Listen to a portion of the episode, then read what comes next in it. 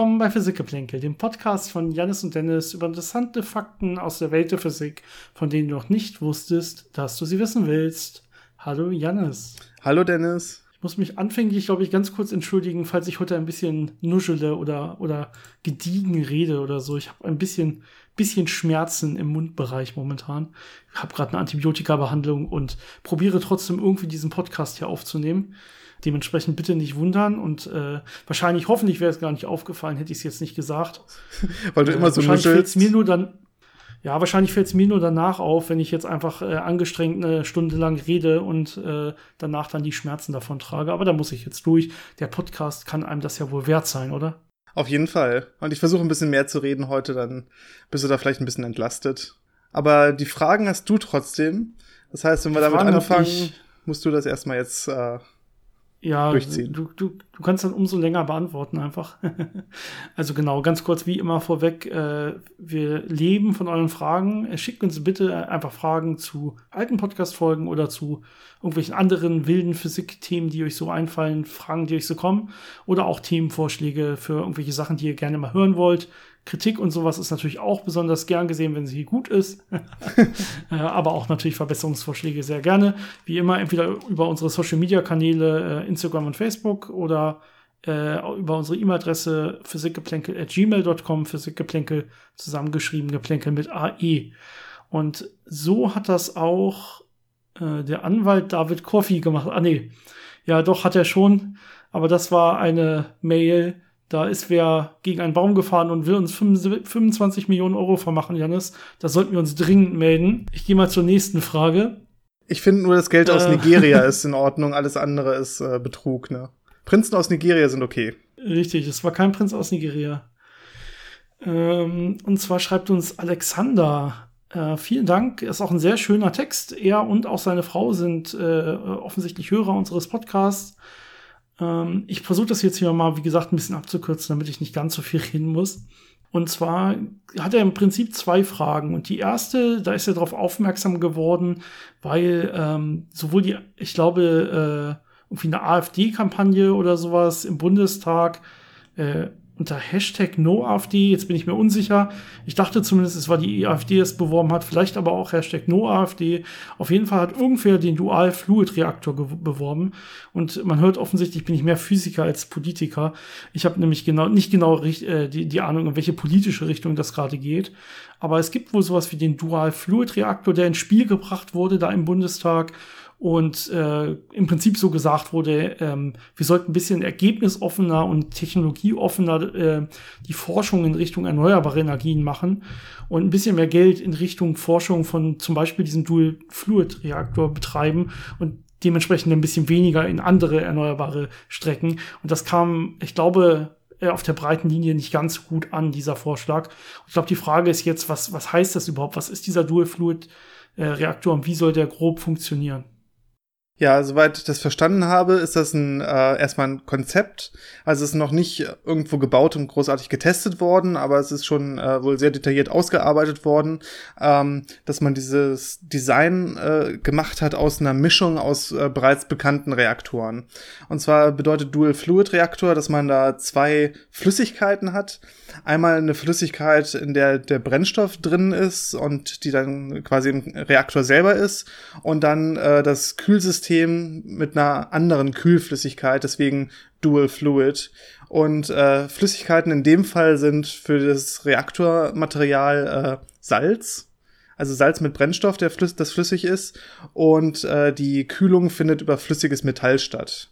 Und ähm, ja, das ist jetzt anscheinend auf so eine Art gemacht, dass es relativ äh, verlässlich äh, funktionieren soll und gleichzeitig so mit den Brennstoffen äh, ja, umgeht oder die so verwendet werden, dass die Abfallprodukte eben nicht äh, am Ende Millionen Jahre lang strahlen, sondern nur ein paar hundert Jahre lang aufbewahrt werden müssen. Also die Idee dabei ist, dass man äh, Kernreaktor baut, äh, dessen Atommüll einfach viel einfacher handelbar ist und, und wo man nicht diese wirklich langfristigen Probleme mit hätte. Ja. Da gibt's ja ganz unterschiedliche Ansätze für auch andere Ideen schon, äh, wie man das vielleicht besser machen kann. Ja, ich glaube, diese generelle Kritik daran kam eher, in welchem Kontext das jetzt hier vorgeschlagen wurde. Also es ist gar nicht diese grundlegende Kritik am Dual-Fluid-Reaktor, an der Idee selber, sondern dass man quasi sagt, hey, steck doch da jetzt mal ganz viel Geld rein, äh, anstelle das vernünftig zu verwenden in Technologien, die wir quasi bauen können, die wir haben, die wir machen. Denn dieser Dual-Fluid-Reaktor ist weit weg davon, dass es auch nur ansatzweise überhaupt ein Design oder so geben würde. Das ist äh, ja quasi nur so ein bisschen auf dem Papier als Idee mehr oder weniger mit ein paar Berechnungen dazu erdacht. Äh, das ist bestimmt noch viele, viele Jahre oder Jahrzehnte wahrscheinlich eher weg, äh, irgendwie real zu werden. Und ich glaube, äh, wenn gerade wenn es um Erneuerbare und Klimawandel und solche Sachen geht, ist dieser Zeitrahmen zu groß. Also klar sollte man so bei solchen Grundlagenforschungsideen nicht komplett die Gelder wegziehen und so. Das ist schon richtig. Aber wenn es darum geht, wo man aktuell Gelder hinsteckt, um zum Beispiel den Klimawandel aufzuhalten oder den aktuellen Energiebedarf äh, Bedarf, äh, umzuschichten oder so, dann macht das auf jeden Fall wenig Sinn. Und deswegen ist wahrscheinlich da die Kritik an der Stelle angebracht. Nicht am, an der Idee selber, sondern dass das mehr so eine Art ja, Argument ist, das, wo man jetzt einfach, dass man jetzt einfach herhalten kann. Und da steckt aber gar nichts drin, weil da gar nichts in konkreter näherer Zeit draus werden kann. Weil das Ding ist wirklich halt weit weg davon, irgendwie aufgebaut zu werden. Ähm, damit habe ich vielleicht diese politische Seite auch ein bisschen abgedeckt. Wenn das nicht ganz stimmt, äh, ja, ähm, verzeiht es mir. Wie gesagt, wir sind da eher auf der physikalischen Seite. Ihr könnt uns ja gerne noch mal was dazu schreiben. Dann würde ich beim nächsten Mal ansonsten noch ein bisschen korrigieren oder so. Kein Problem. Ähm, uns hat noch eine andere schöne Nachricht erreicht. Äh, und zwar von Uwe. Und Uwe hat uns ein kurzes Gedicht geschrieben. Das heißt die Raumzeit. Und es ist kurz genug, dass ich es einmal kurz vorlesen kann, glaube ich. Das, das mache ich jetzt einfach, Uwe. Ähm, also, die Raumzeit. Wabert kreuz und quer, als ob trunken sie heut wär. Ja, der Raum, er ist so steif, dass ich es kaum begreif. Doch spiraliert ein schwarzes Loch ins andere, dann Welle, wandre, wandre. Kommt hier an, man spürt es kaum, so wenig schwankt der Raum im Quantenschaum. ja, vielen Dank, Uwe. Schönes Gedicht zur Raumzeit. Hat uns sehr gefreut. Gut, einer schreibt uns, äh, er fand die letzte Folge über Hamilton Lagrange spannend und wer will mehr mathematische Folgen und theoretische Folgen. Ja, Janis, wie siehst du das? Ja. Äh. Nein, immer gerne, ne, aber es ist schwierig natürlich. Da verlieren wir wahrscheinlich die meisten Leute bei.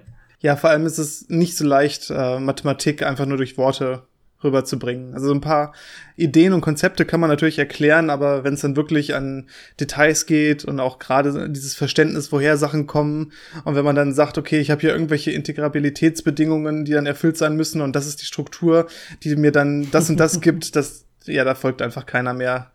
Äh, deswegen wird es wahrscheinlich, wenn eher auf so einer etwas oberflächlicheren äh, mathematischen Ebene bleiben. Ja, gut, dann haben uns noch zwei Fragen von Dirk erreicht, äh, auch die sind, nee, gestern sind sie gekommen. Heute haben wir Samstag, den 24. und diese Folge sollte, wenn alles gut läuft, morgen hochgehen. Wenn ich es irgendwie fertig bringe, sie rechtzeitig zu schneiden. Ansonsten geht es eine Woche später hoch. Ähm, so, was schreibt er denn? Genau, einmal äh, hat er eine Frage, da geht es um Verschränkung so ein bisschen. Und ähm, er sagt, äh, es gibt ja sowas wie spukhafte Fernwirkung.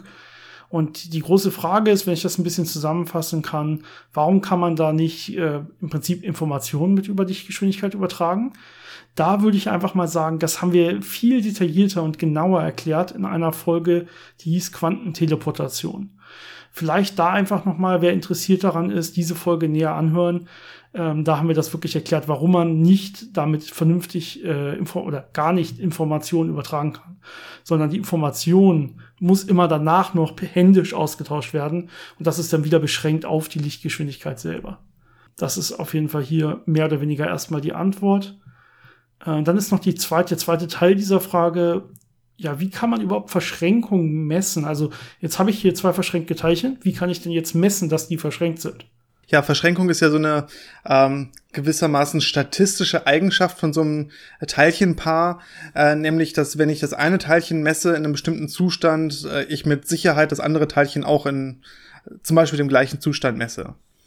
dann sind die Teilchen verschränkt, wenn diese Korrelation besteht. Und so eine Korrelation kann man natürlich messen, indem ich das eine Teilchen messe und das andere Teilchen messe und dann mir beide Ergebnisse angucke. Wenn jetzt aber beide zum Beispiel, wenn ich jetzt einen Spin nehme, dieses einfachste Beispiel und gucke, beide Spins zeigen nach oben, dann kann ich denken, okay, die Teilchen waren verschränkt, äh, weil das jetzt ein Zustand ist, in dem beide immer nach oben zeigen müssen. Aber dieses äh, immer nach oben zeigen, das habe ich ja noch gar nicht herausgefunden, weil ich nur eine Messung gemacht habe. Das kann ja auch Zufall gewesen sein. Das heißt, um wirklich zu gucken, ob äh, so ein Teilchenpaar verschränkt ist, muss ich diese Messung ganz oft wiederholen. Also entweder nehme ich zum Beispiel ein Teilchenpaar, verschränke es wieder, messe wieder, verschränke wieder, messe wieder und wenn immer wieder das gleiche Ergebnis rauskommt, dann weiß ich mit guter Statistik, das Teilchenpaar muss verschränkt gewesen sein, weil wirklich immer beide Teilchen in die gleiche Richtung gezeigt haben. Die andere Variante ist, ähm, was ähnlich gut funktioniert, man nimmt einfach ganz viele von solchen Teilchenpaaren und präpariert die auf die gleiche Art und Weise verschränkt die auf die gleiche Art und Weise und misst dann an allen.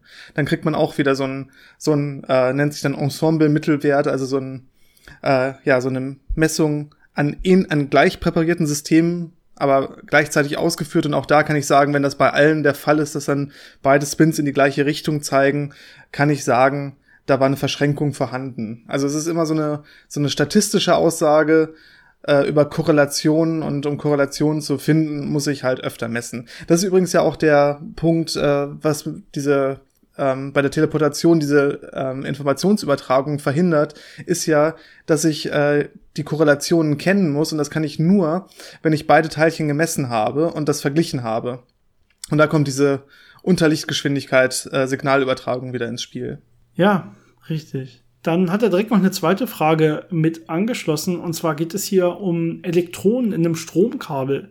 Also sagen wir, ich habe so ein normales äh, Stromnetz mit Wechselspannung und da sind jetzt meine Elektronen drin, die ja irgendwie jetzt fließen, wenn ich einen Strom, wenn ich einen Verbraucher anschließe zum Beispiel. Was machen die denn jetzt genau, wenn ich eine Wechselspannung anhabe? So, die erste Frage ist quasi, bewegen die sich einfach hin und her mit der Frequenz des Netzes? Ja. genau. Erstmal müssen sie sich einfach ein bisschen hin und her bewegen mit der Frequenz des Netzes, exakt. Ne? Das ist richtig. Und dann ist die Frage, ja, wie geht das jetzt weiter? Also wenn ich jetzt einen Verbraucher anschließe oder wenn ich einfach äh, so einen Widerstand habe, weil meine Elektronen zum Beispiel am Rand des Kabels oder so äh, quasi stoßen äh, und dadurch Energie verlieren, ähm, dann müsste ja irgendwie ja Energie weniger werden und damit auch die Leistung im Stromnetz abnehmen. Äh, das, äh, ist, passiert das wirklich? Äh, wird da einfach die Leistung weniger? Er schreibt, äh, er kann sich das nicht richtig vorstellen, denn die Elektronen müssten sich ja weiter mit 50 Hertz hin und her bewegen. Das heißt, offensichtlich hat ja die Leistung gar nicht abgenommen. Aber deswegen hängt hier hinten ein Kraftwerk dran. Also ähm, wenn da Energie verloren geht, was natürlich passiert, wenn man zum Beispiel einen Verbraucher hat oder wenn man einen Widerstand hat, äh, wo dann Wärme entsteht, die dann verloren geht, äh, da muss man natürlich Energie hinten nachschieben, dass das immer schön alles äh, konstant bleibt und äh, einem dann auch die, ja, die Energie bereitstellen kann. Also genau und die 50 ja. Hertz das ist ja was anderes, das ist die Spannung selber. Das heißt, die Elektronen könnten einfach langsamer hin und her wackeln quasi, aber also sie würden dann weniger weit kommen innerhalb äh, innerhalb dieses Weges, weil sie langsamer unterwegs sind, würden aber trotzdem mit 50 Hertz sich bewegen, wenn wir jetzt hier über normale Netzspannung reden. Das heißt, das ist natürlich unabhängig davon. Aber ja, es ist im Prinzip so, wie du schreibst. Ne? Die, die Elektronen bewegen sich ja hin und her und die würden natürlich durch Stöße und durch wieder durch den klassischen Widerstand verliert es Energie. Das muss aber natürlich immer nachgeschoben werden. Ansonsten hätte man so einen schönen geschlossenen Stromkreis, wo sich Elektronen einmal bewegen und dann werden die nie wieder aufhören, sich zu bewegen. Ja? Erstes Newtonsches Gesetz und so und dann könnte man da auf ewig alles mit betreiben. Aber nee, leider äh, ja, spüren auch Elektronen Widerstand und das ist genau der Grund, warum man quasi Strom verbrauchen kann oder Energie damit verbrauchen kann, wenn man so will, weil der elektrische Strom wird dann meistens wieder in Wärme ab, äh, umgewandelt und äh, ja, Wärme kann man dann erstmal nicht mehr verwenden, um irgendwie seinen Toaster zu bedienen.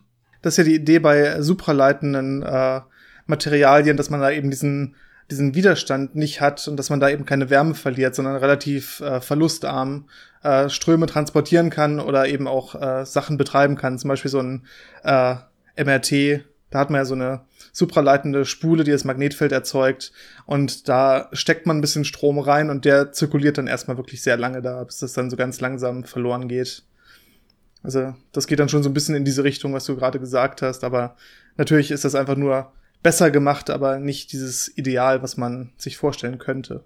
Ja, dann äh, abschließend haben wir noch zwei im Prinzip Nachfragen zu älteren Folgen. Und äh, die erste geht äh, auf die vom, ich glaube, vorletzten Mal oder so. Oder sogar letzten Mal. Äh, da haben wir über dieses äh, Myon G2 Myon geredet, das äh, vielleicht gefunden wurde. Zumindest hat es eine große Abweichung vom Standardmodell, die da entdeckt wurde. Und es soll jetzt noch mehr gemessen werden, ob man vielleicht dann auch über diese 5 Sigma Grenze irgendwann kommt. Und wir hatten so ein bisschen erklärt, es ist natürlich möglich, dass man, dass es noch im Standardmodell liegt, aber man das nicht genau genug quasi ausrechnen kann. Und da hat sich jetzt mit verschiedenen anderen Techniken eine Gruppe rangewagt und äh, hat da was eigenes simuliert, wenn man so will. Äh, vielleicht kannst du ein bisschen was dazu erzählen, Janis. Ja, das war jetzt ein Paper, das relativ viel Beachtung erfahren hat. Und zwar, ähm, wir hatten ja erklärt, dass äh, zu dem Signal, was man da misst äh, und das von dem Standardmodell abweicht, ja sehr viele ähm, verschiedene Beiträge in den Berechnungen äh, dazugehört. Also man hat ja diese, diese, hatten wir darüber geredet, diese Schleifenkorrekturen, also virtuelle Teilchenpaare, die dazu beitragen. Das können ja leichte Teilchen sein, wie virtuelle Elektronen, Anti-Elektronenpaare äh, oder so. Und es können natürlich auch schwere Teilchen sein, wie äh, Proton, Antiproton-Paare oder sonstige Teilchen, die eher der Quantenchromodynamik unterliegen. Und da ist das große Problem, dass man da eben noch äh, relativ große Unsicherheiten hat bei diesen Berechnungen in der Quantenchromodynamik. Allerdings ähm, ist das so eine Geschichte, dass man natürlich schon eine Ahnung hat, wie, wie groß diese Unsicherheiten sind.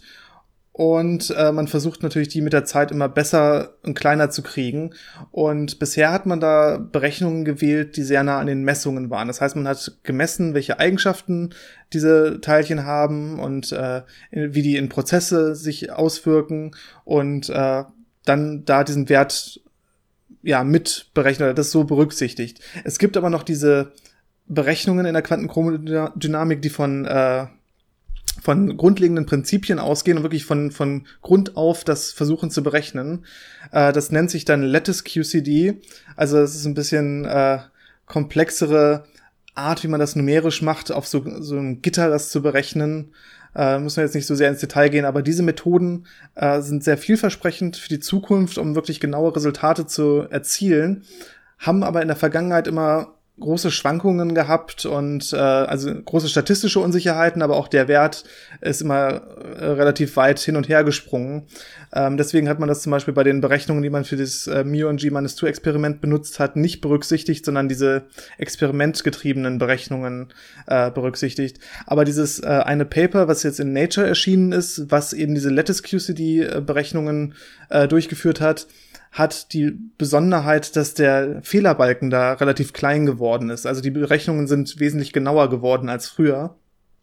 Es ist immer noch so ein bisschen äh, zwischen dem, was man gemessen hat und zwischen dem, was die anderen theoretischen Berechnungen geliefert haben. Also es ist noch so ein bisschen unentschlossen quasi, wo in welche Richtung das den Ausschlag äh, gibt. Aber es ist auf jeden Fall vielversprechend, dass die Präzision da größer wird und äh, ja, man muss halt jetzt gucken, was dann weitere Berechnungen in den nächsten fünf bis zehn Jahren liefern, in welche Richtung sich das dann möglicherweise noch verschiebt und natürlich, was die äh, neuen Daten von dem Mion G-2-Experiment äh, liefern.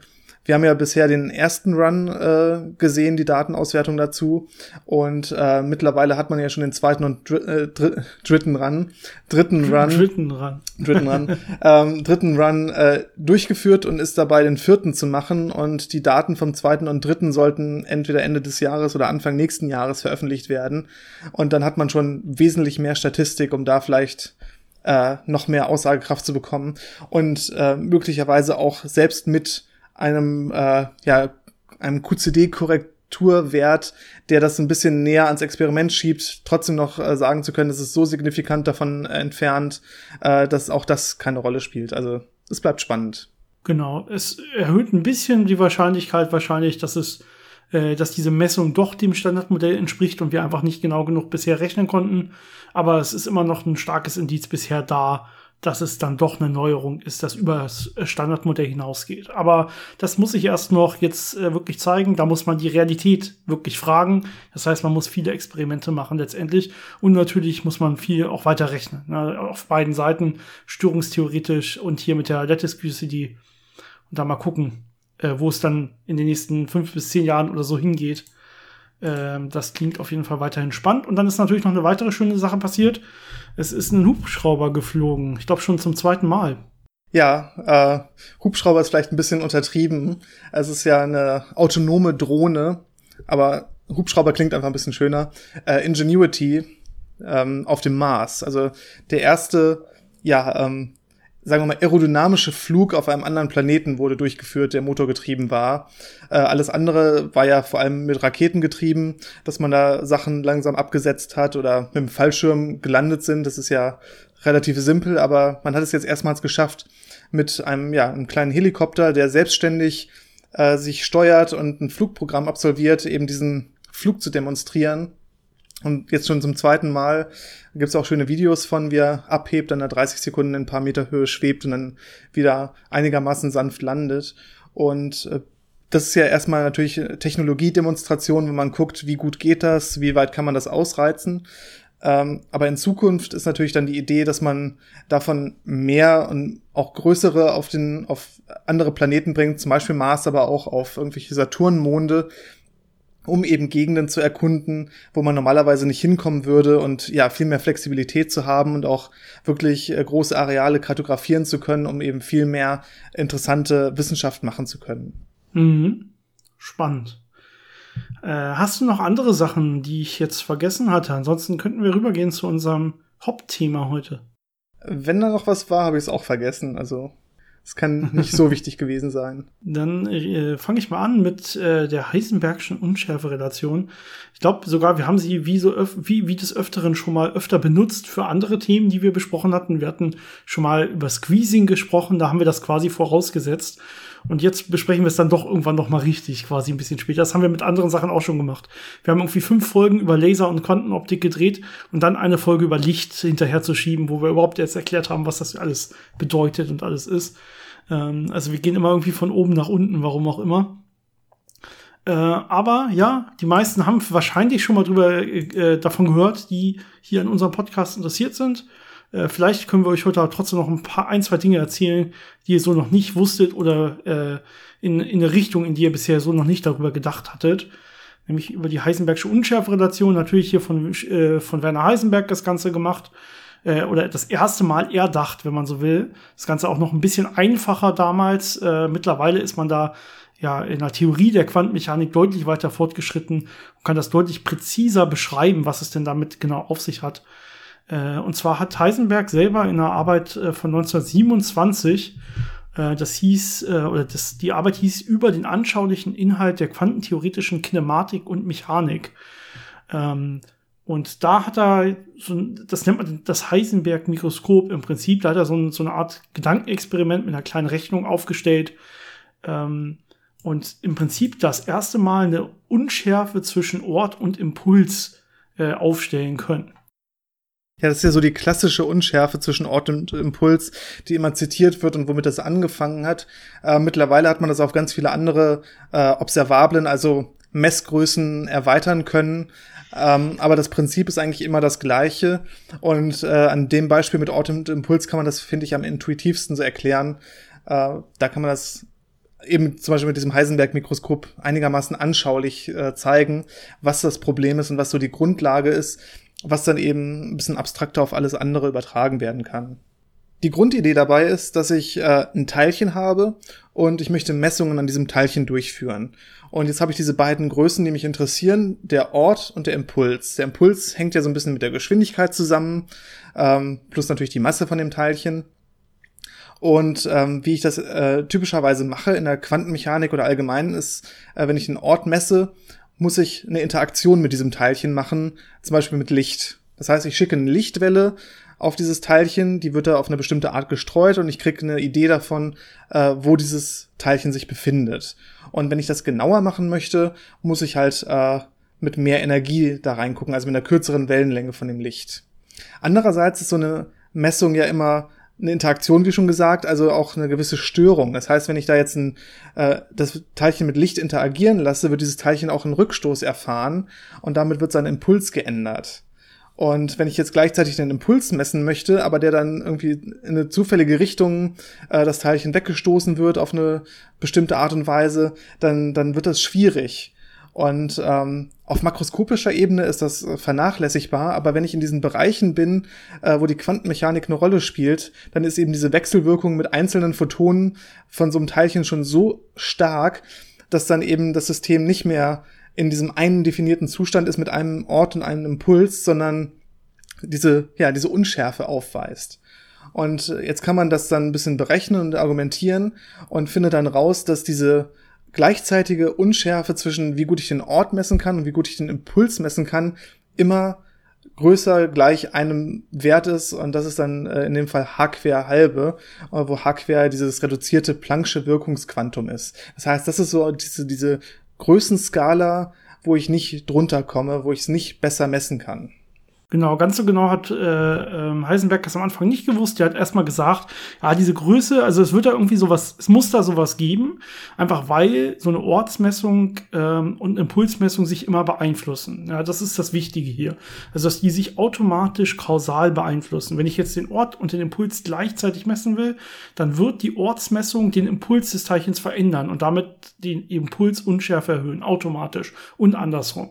Ja, das heißt, wenn ich eins davon nur messen will, alles gut, aber sobald ich beides gleichzeitig messen will, äh, werden die sich einfach kausal beeinflussen. Ja, für Größen, für alle Größen im Prinzip, die man sich vorstellen kann, für alle Messgrößen, die sich irgendwie kausal beeinflussen würden bei einer gleichzeitigen Messung, gibt es dementsprechend so eine unschärfe Relation. Und wenn die sich nicht beeinflussen, weil es entweder zu anderen Zeitpunkten ist oder weil es Messgrößen sind, die einfach überhaupt nichts miteinander zu tun haben, dann würde es so eine unschärfe Relation nicht geben. Dann kann ich auch beides exakt messen, wenn man so will. Ja, und äh, Heisenberg hat jetzt geschätzt, das ist in der Größenordnung von H, von diesem Planck'schen Wirkungsquantum. Er hat gesagt, das kennen wir jetzt aus der Quantenmechanik.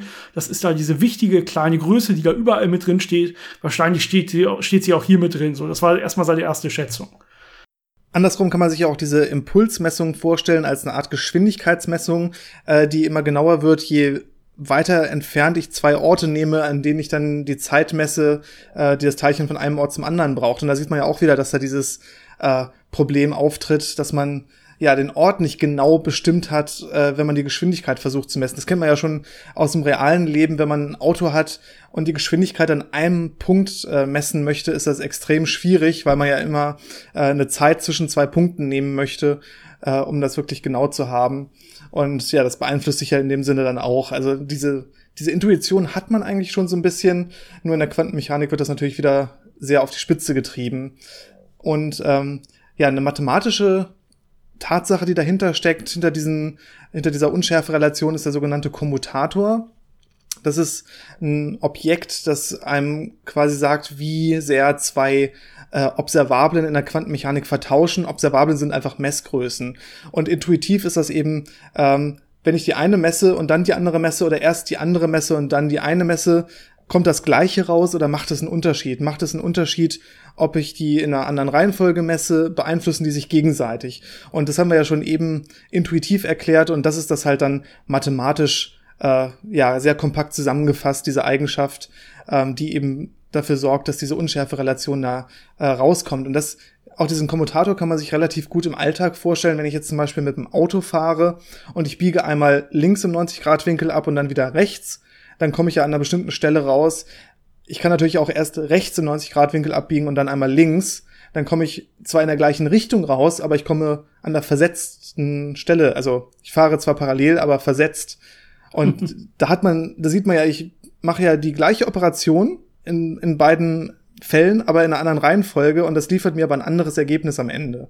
Und ja, genau das gleiche passiert eben auch in der Quantenmechanik dann bei Messungen. Genau, in der Mathematik, wenn ich jetzt wieder ein bisschen weiter runtergehe auf die Ebene quasi, ist das erstmal natürlich die äh, Kommutativität, die man hier meint. Das kennen vielleicht auch manche schon aus der Schule, dass man so lernt, wenn man irgendwie äh, zum Beispiel Multiplikation hat, dass, dass das kommutativ sein muss. Das heißt, a mal b ist dasselbe wie b mal a. Ja, und es geht natürlich auch für die Addition. a plus b ist dasselbe wie äh, äh, was hatte ich gesagt, A plus C, also wie C plus A, warum ich immer das B weggelassen habe.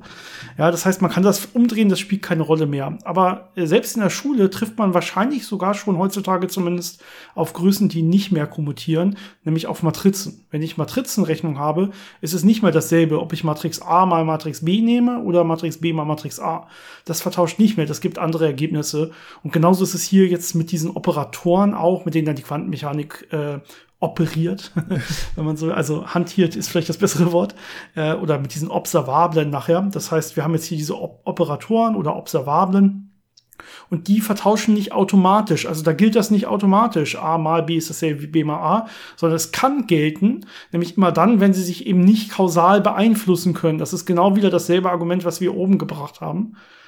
Ähm, aber für die meisten, die man so, gerade wenn es um die Unschärferelation geht, halt betrachtet, da ist das so, dass sie nicht vertauschen. Und in der Mathematik will man aber gern, dass sie vertauschen. Das kann man überhaupt, das kann man überhaupt nicht damit rechnen. Das kann man überhaupt nicht umgehen damit. Das heißt, man sagt dann, okay, was ist denn, wenn ich nicht schreiben kann, a mal b ist gleich b mal a? Ähm, wie könnte ich diese Gleichung dann trotzdem irgendwie stehen lassen, trotzdem richtig machen. Und dann sage ich sowas wie, okay, aber was ist denn, wenn ich sage, a mal b ist gleich b mal a plus irgendwas oder minus irgendwas, spielt jetzt hier keine Rolle. Ähm, also welchen Term müsste ich denn jetzt noch hinzunehmen auf eine der beiden Seiten, damit die Gleichung wieder stimmt? Und das ist sowas wie dieser Kommutator, um den es jetzt hier geht. Also hier äh, probiere ich das einfach wieder, ja, ähm, so hinzuzufügen, dass ich im Prinzip wieder vertauschen kann. Und in der Quantenmechanik muss man dann einfach immer beachten, wenn ich zwei Operatoren vertausche, muss ich auf die richtige Seite noch den Kommutator dazu schreiben. Dann kann ich das auch machen. Ansonsten halt nicht.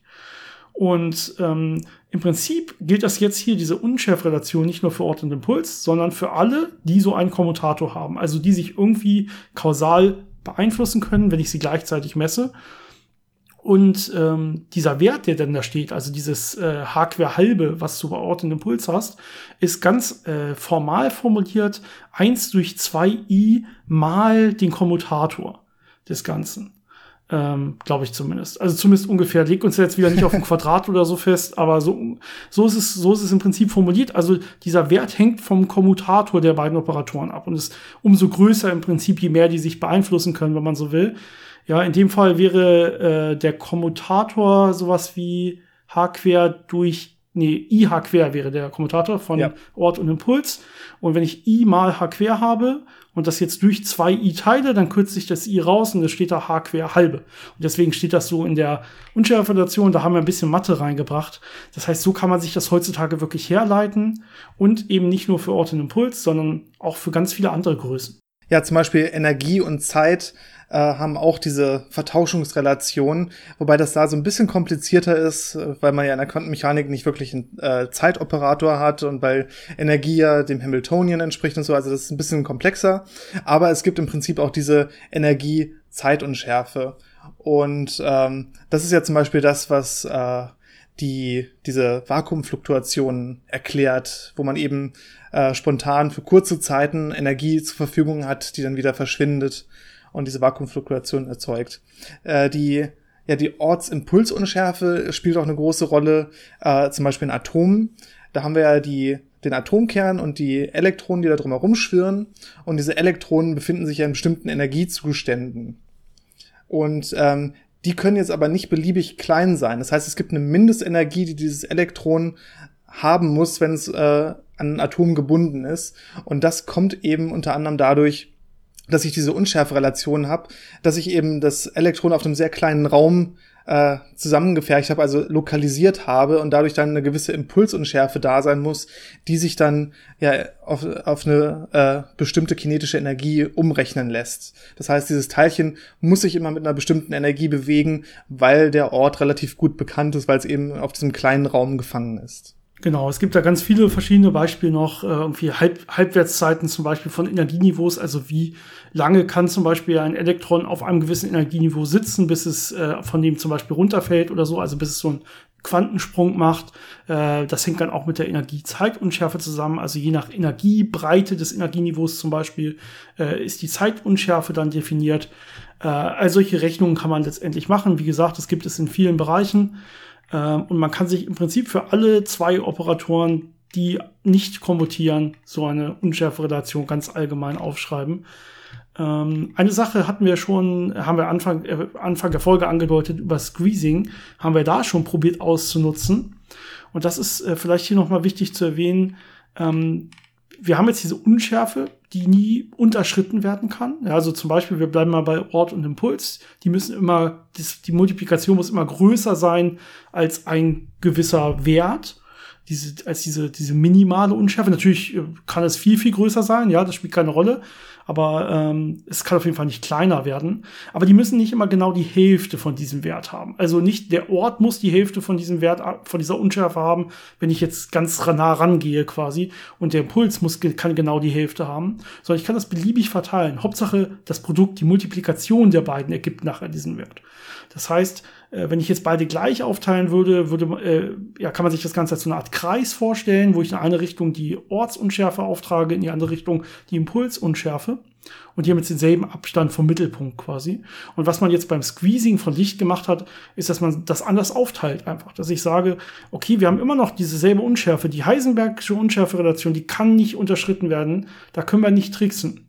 Aber wir können tricksen, wir können zum Beispiel den Ort viel, viel genauer messen ja, dann wird halt der Impuls breiter. Dann habe ich im Prinzip so eine Art Ellipse. Okay, das kann ich machen. Oder andersrum halt.